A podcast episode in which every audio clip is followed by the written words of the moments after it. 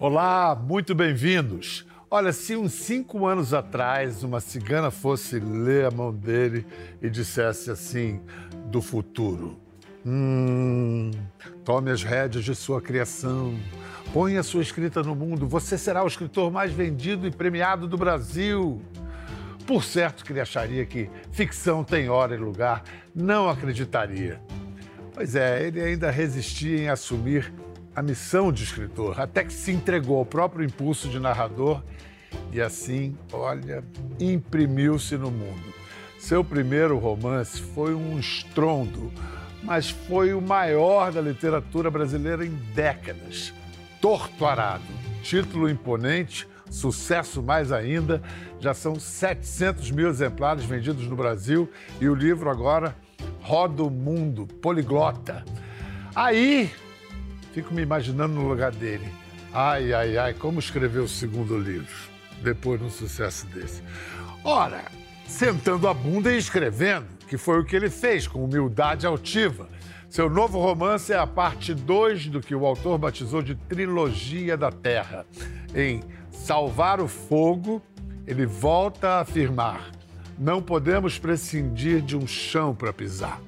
A conversa hoje é com ele Itamar Vieira Júnior, que me tem o prazer de estar, né, agora, como Certamente, diz, presencialmente. E eu, há cinco anos, imaginaria que estaria aqui no programa do Bial, na frente do Bial, sendo entrevistado pelo Bial. As ciganas são muito loucas, as coisas que estão escritas aqui, hein? E a vida ela é mais surpreendente que a ficção. Isso me faz é, ter um pouco de humildade, porque eu não consigo acompanhar o ritmo da vida. Cara, principalmente morando num lugar chamado Brasil, os ficcionistas têm uma competição da realidade Exatamente. desleal. É verdade, é verdade. você, talvez você já tenha esquecido disso, mas você me disse naquela época que você tinha vendido 100 mil livros, agora são 700 mil. E você assim, ah, meio cansado de falar do torturado. Pagou pela boca e pela pena, né? Verdade.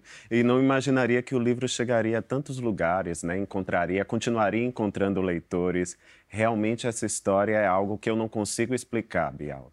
É, eu, penso, eu penso muito naquilo que os leitores me dizem, né? Acho que talvez a gente tenha essa sede, essa fome de conhecer o Brasil. Claro que não é um livro de história, nem tem um compromisso científico, mas é literatura levando a imaginação para a gente repensar esse país também.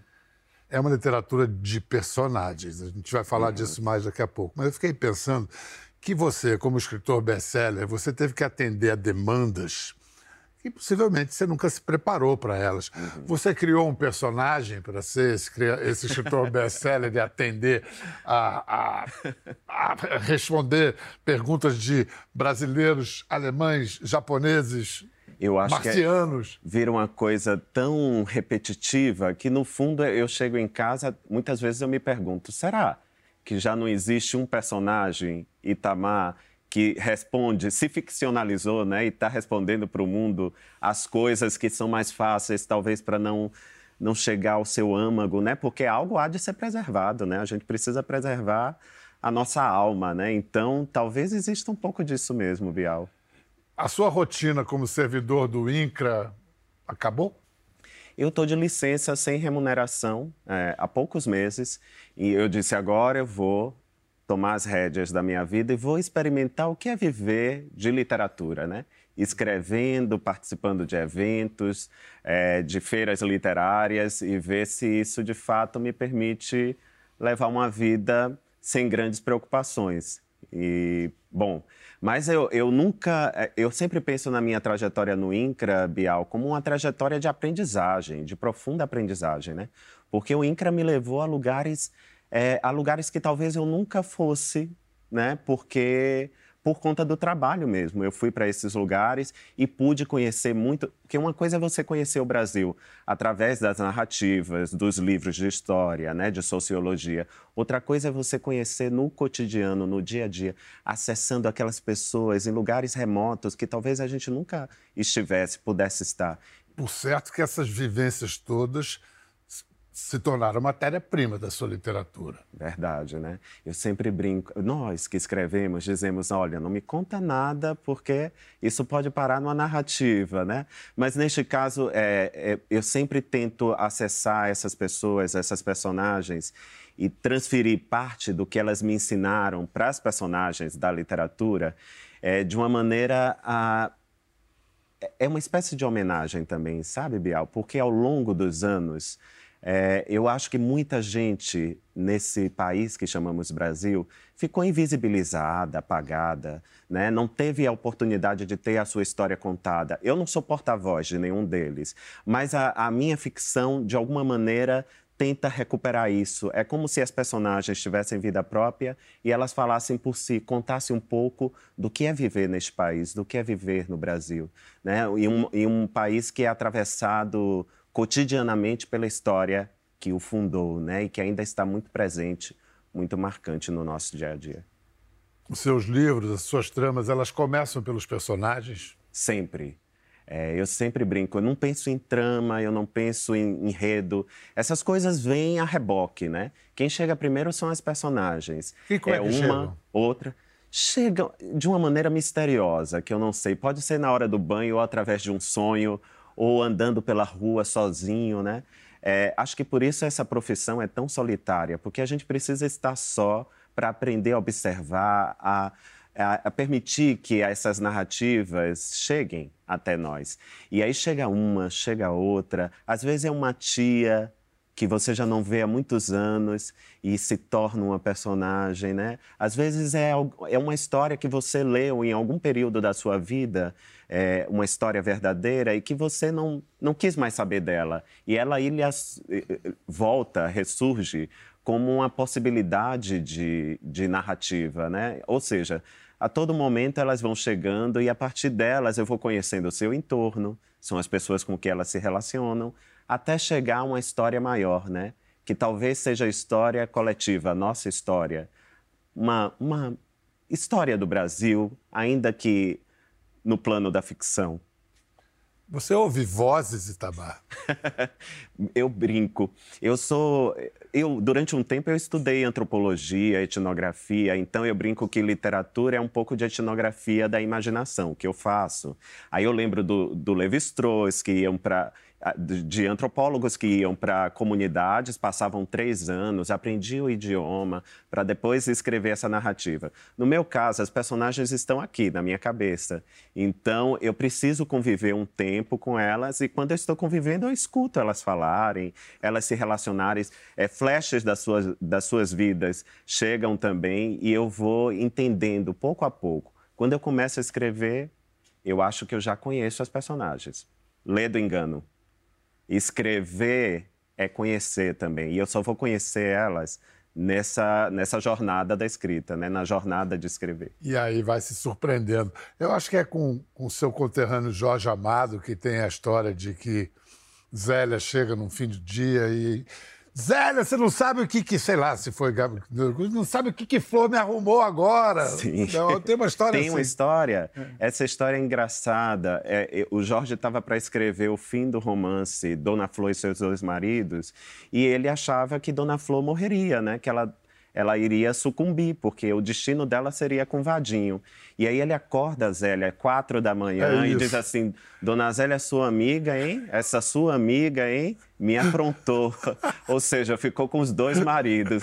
É isso. É isso. A gente vai conhecendo à medida que a gente escreve, né? E eu acho que esse é o barato de escrever, Bial. Se o barato de ler é você é, não imaginar ou se surpreender com o que acontece na próxima página, o barato de escrever também é esse, é de você só entender o destino das personagens à medida que você escreve, à medida que você chega ao fim da história.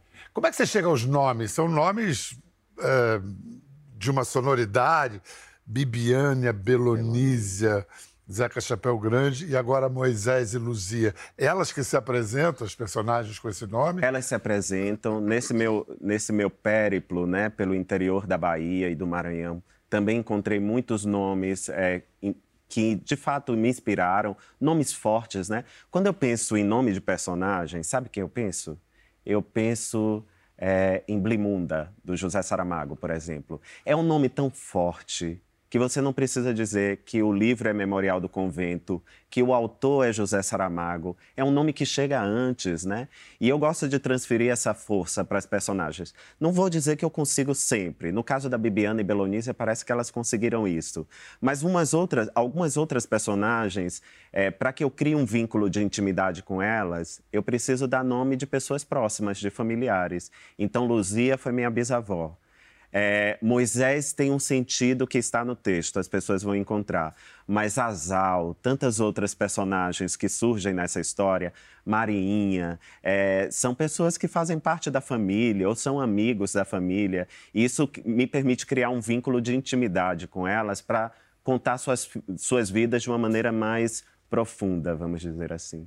Afinal, há coisas em um nome, né? O que há ah, num sim. nome. Vamos lá, vamos fingir que você está num pitch em Hollywood e você tem que vender a trama de salvar o fogo ali daquele jeito em, em poucas frases. em poucas frases. Salvar o fogo é uma história é, de pessoas, de personagens, né, que que tiveram uma vida dura, mas que estão em busca de um conhecimento maior sobre si mesmas. É, no caso dessa história, eles vivem ao redor de um mosteiro católico do século XVII. É, só o fato de ser um mosteiro do século XVII já nos leva ao Brasil colonial. Mas não é uma história que se passa no século XVII. Ela se aproxima dos nossos dias. Isso mostra de como esse passado, esse Brasil colonial escravista, ainda está muito presente no nosso cotidiano. Então, temos aí elementos do colonialismo, uma recuperação da ancestralidade. Sim. E Agora a religião é a católica uhum. e não é uma religião organizadora ou aglutinadora, é uma religião desagregadora. Esses caminhos que você quis explorar, é, é por aí que salvar o fogo tem algum tipo de, não sei se é uma ligação de continuidade, mas de parentesco, a ponto de ser o segundo livro de uma trilogia com o Torturado? Ah, eu acho que o que une as histórias é justamente essa, essa busca por seu território, seu chão. Esse, eu acho que é, é, esse talvez seja essa necessidade mais elementar de qualquer ser humano, não só do Brasil, de qualquer parte do mundo, né? A gente precisa de um lugar para estar. Aqui estamos pisando num chão, né? Não existe a possibilidade de vida se não existir terra, território. Talvez isso una as histórias, mas a igreja ela surge em Salvar o Fogo como uma personagem, uma personagem histórica, é, uma personagem que permitiu, é, de fato, pouco se fala no papel da igreja, ah, no papel, é, é seu papel no empreendimento colonial escravista. Se a gente pensar que a igreja ainda tem grandes domínios de terra e durante séculos teve muitos, se ela talvez tenha sido a maior detentora de escravizados do Brasil durante muito tempo, é, a gente precisa refletir um pouco sobre o papel que ela tem e que ainda continua a ter no nosso cotidiano. Mas é ficção, né? A ficção, é, ela nos permite talvez um, um alcançar a, a profundidade, a superfície de um dedo, né? Não é, não é algo tão é, que, que investiga como um docu algo documental, como a história, é, como a sociologia, mas ainda assim é, é, a capacidade que a literatura pode ter de levar um pouco dessa história é, para o nosso presente e a partir da fruição a gente possa, é, quem sabe, refletir sobre o Brasil mais uma vez, né? O Miló Fernandes que dizia que o Brasil é um país com um grande passado pela frente, né? E de fato, acho que e vivemos um momento, Bial, eu não sou de todo pessimista, eu acho que o nosso momento atual é um momento extraordinário, porque as pessoas. Nunca se discutiu tanto racismo no Brasil, nunca se discutiu tanto o legado da, do colonialismo no Brasil. Ou seja, se a gente fala sobre isso hoje, é, no fundo é porque a gente deseja um futuro diferente, né? Estamos projetando um futuro diferente, um lugar né, que a gente possa superar esses traumas que ainda são tão determinantes e presentes na nossa vida. Porque o futuro se escreve no presente, né? Exatamente. É, a gente está fazendo o futuro nesse momento. Você teve educação religiosa? Tive. O eu... que, jesuíta? eu sou católico, Aham. é, eu fiz primeira comunhão, eu fui batizado, fui criado numa família, uma família, é, uma família simples, então os valores da religião eram muito marcantes, muito presentes. Mas né? então, católica. católica. Agora, a minha a família materna era católica e a família paterna era ev- evangélica. Então, eu estava nessa e vivendo na Bahia, com terreiros de candomblé atrás da minha casa. Então, eu estava ali é, numa encruzilhada de mensagens religiosas, né? Me tira uma dúvida. Quando você começou a escrever Torto Arado, você, se- seja franco, Uhum. você já sabia que era o primeiro de uma trilogia? Ou você Quando- desejava? Quando eu comecei, não sabia. Mas ao longo da história, quando eu fui chegando ao fim, e eu disse, eu tenho que pôr um ponto final aqui. Ali eu percebi que eu não tinha dito tudo o que eu queria dizer. E ali tinha personagens, por exemplo, que eu gostaria de revisitar para poder contar sua história. Quando eu estava lá pelo meio, quase para o fim da história de Torturado, eu disse, não, eu vou escrever uma nova história Ainda não tinha pensado numa seguinte, mas eu vou escrever uma, uma nova história onde eu vou voltar a essas questões, né? Até porque mudava o lugar, né? O lugar de Salvar o Fogo é um lugar de referência para mim, porque a minha família paterna vem das margens do Rio Paraguaçu. Meu pai foi criado até Recôncavo. 15 anos Ah. no Recôncavo da Bahia. E era para lá que eu queria ir nessa jornada literária. Então aí eu percebi, não, vai ter mais uma história. E à medida que eu fui, antes de começar a Salvar o Fogo, eu percebi que a coisa se prolongava, porque nem tudo caberia nessa história. Então eu espero, eu, eu, eu falo pouco dos projetos do futuro, porque eu só tenho, eu sou muito cético, né? Eu preciso realizá-lo. Mas eu tenho essa intenção de voltar e, e, e, por fim, fechar esse ciclo que eu iniciei com Torto Arado. Eu falei no início, eu fico me pondo no seu lugar. Acho que deve, ter sido um peso tremendo sentar para escrever o segundo livro depois de Torturado. Sim. Como é que você se desvencilhou dessa. Porque, assim, tem uma, um psicanalista uma vez usou essa expressão, eu achei ótimo. Você fica prisioneiro dos elogios Exato. e da expectativa alheia. Assim, como é que você se livrou desse, desse encosto? Eu, eu Esse até hoje, sucesso que é um encosto. até hoje eu brinco. É, eu- até hoje eu brinco que não é muito bom a gente ler críticas, né? Não é muito bom a gente ler coisas sobre a história. Nem a favor, nem contra. Nem positivas, nem negativas. Negativas porque podem nos jogar para baixo, né? E a gente ficar com a estima abalada. E positiva, você pode acreditar que você é melhor do que você é. Então, eu, eu, eu evito. Mas você consegue? Mas, bom, eu. Nem sempre, né, Bial? Às É. vezes a coisa chega, nos atravessa, mas eu gostaria de que fosse assim. Aham. Mas eu eu estava pensando no que você no que você perguntou. Essa história, é, como foi escrever Salvar o Fogo, né? Depois de, um, de algo como Torto Arado, eu, eu não sei, eu tenho algo. Eu sou um pouco.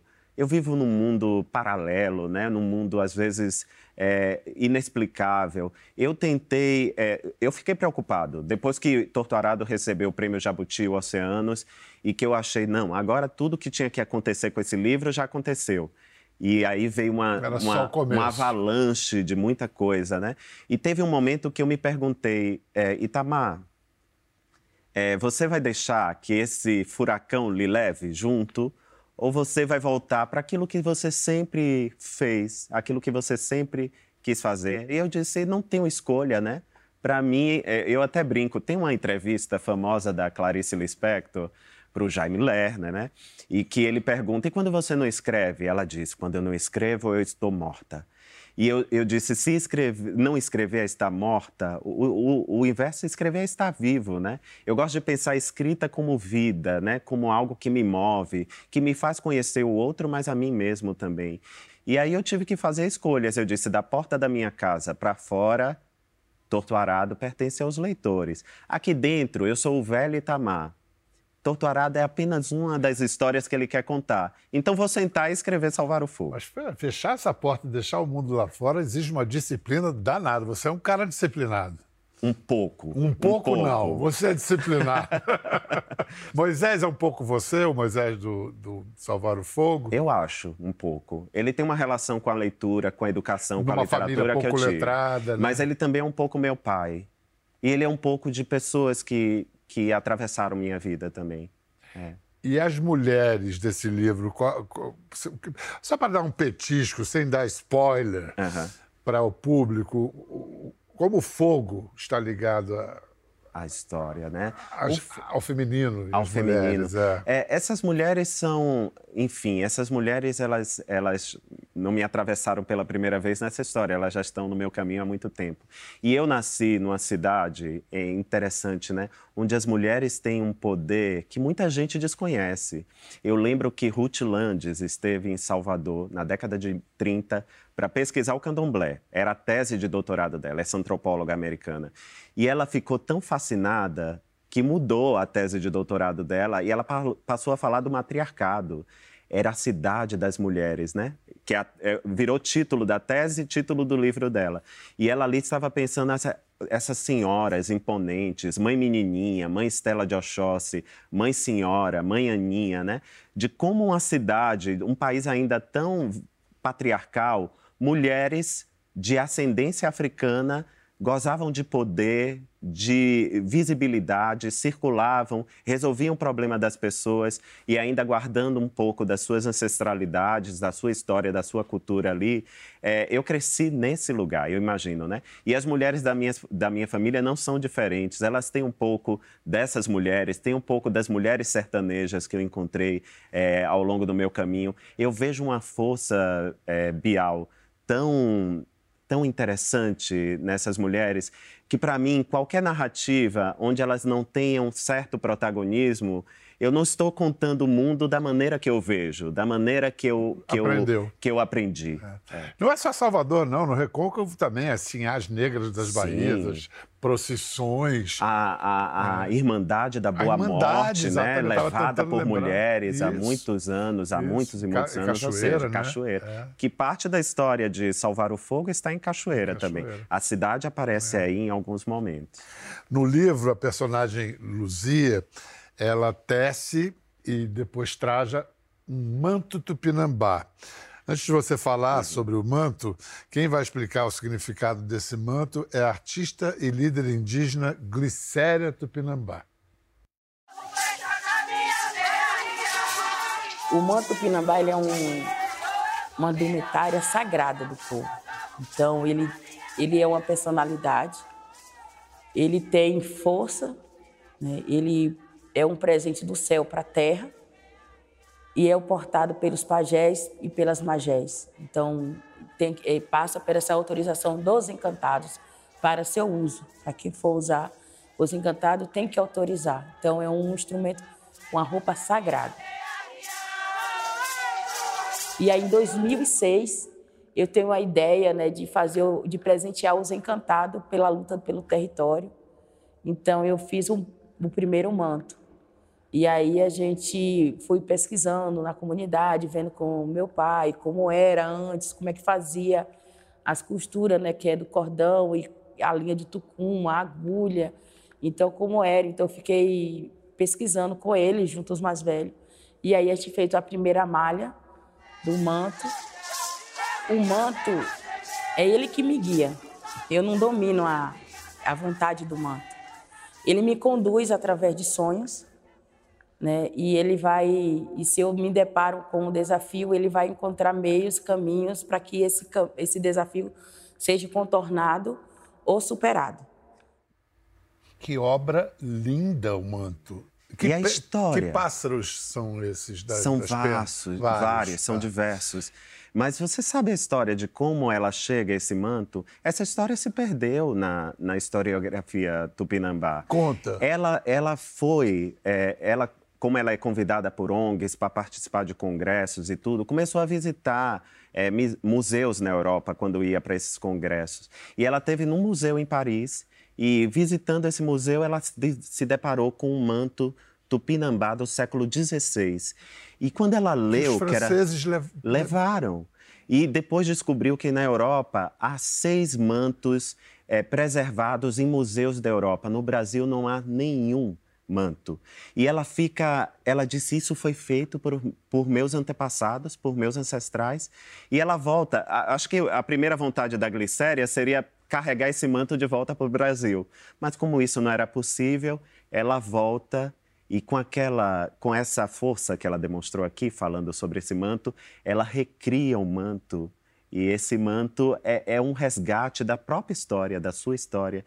E essa história é tão maravilhosa que ela, que ela foi parar de alguma maneira no, em Salvar o Fogo. Eu precisava falar sobre isso, e, homenagear a Glicéria e homenagear outras pessoas. E você tem um bocado de genes tupinambás aí. Muito, né? muito.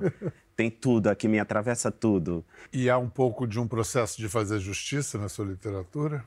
Não sei se fazer justiça, mas talvez tomar as rédeas do destino. Talvez, Bial, eu até gosto mais de, de pensar que a minha literatura ela, ela deseja ser descolonizada.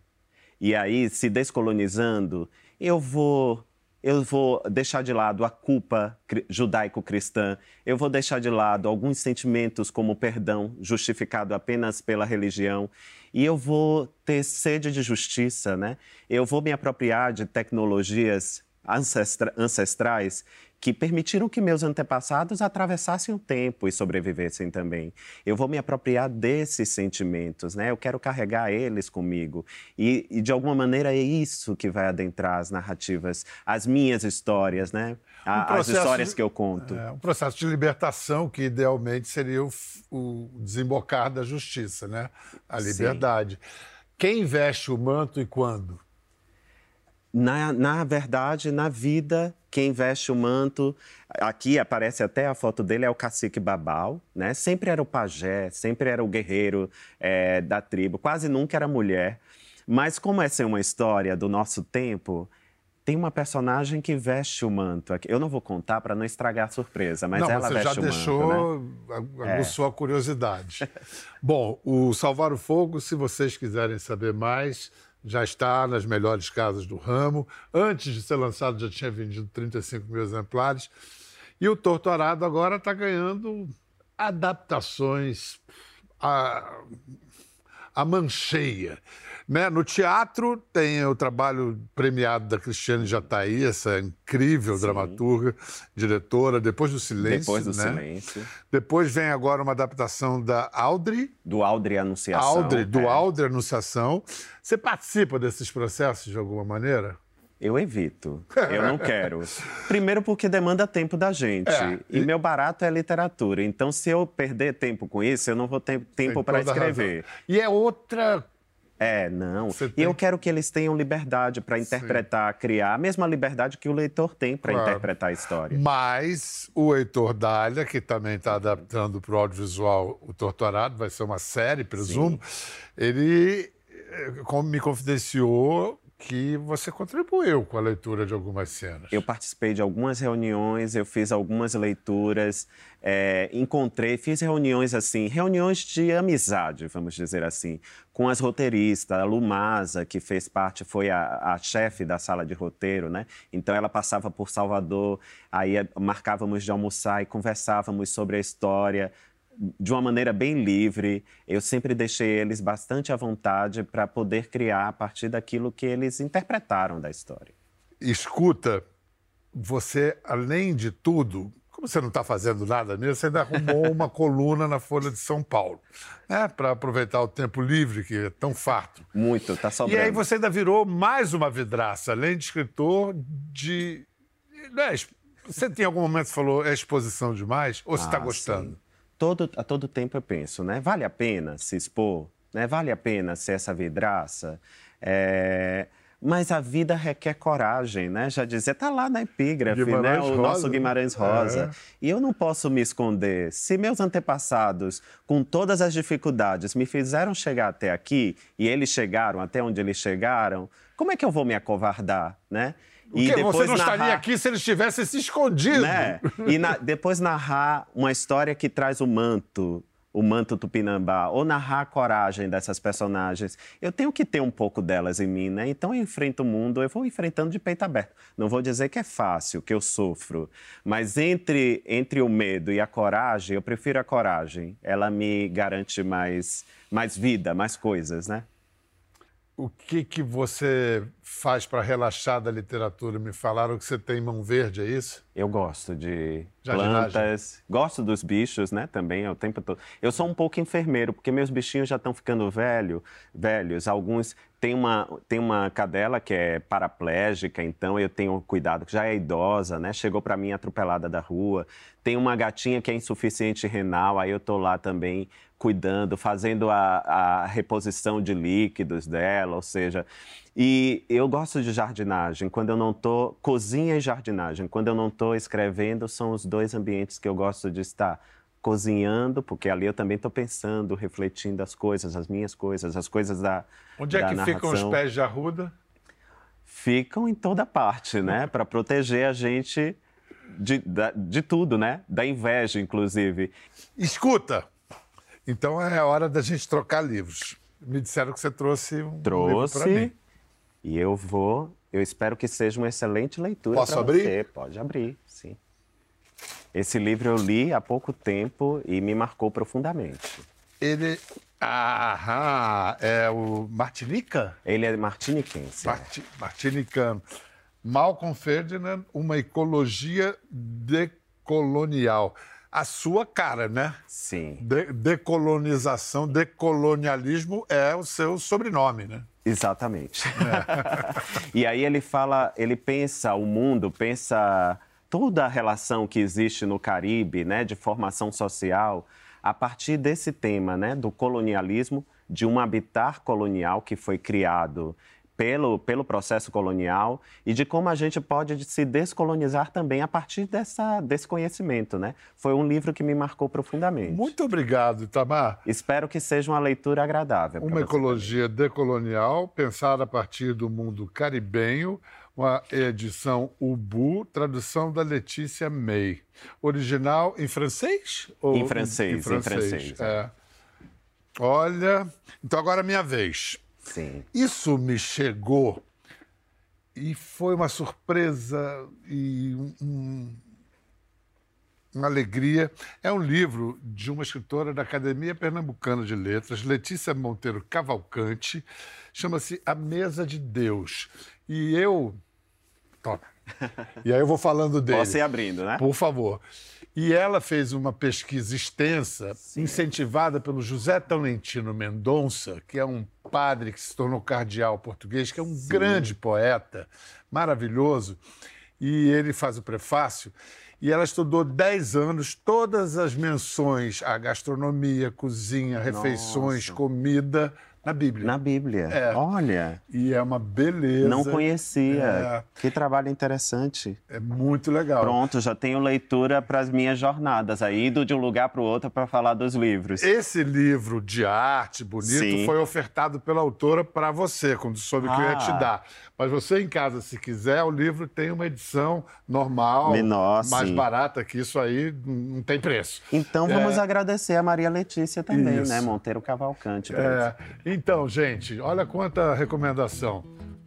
É, salvar o fogo e a mesa de Deus e uma ecologia de- decolonial. Mas como o Itamar está aqui, começa por salvar o fogo, que é o nosso assunto de hoje. Tchau, gente. Obrigado pela audiência, por tudo, pela atenção e pela, né, pela inspiração. Obrigado. Tchau. Quer ver mais? Entre no Globoplay. Até a próxima.